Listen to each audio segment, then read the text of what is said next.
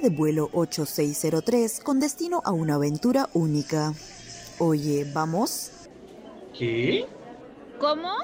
Así como lo oyen, ¿sabías que en el Perú existen muchos lugares turísticos muy distintos a los que ya conocen, como el bosque de piedra de Guayay en Pasco o el cañón de Tinajani en Puno?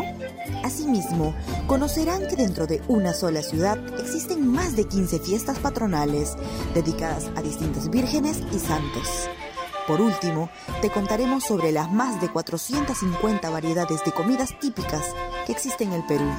Así que ya sabes, oye, vamos, un viaje de kilómetros en un solo play.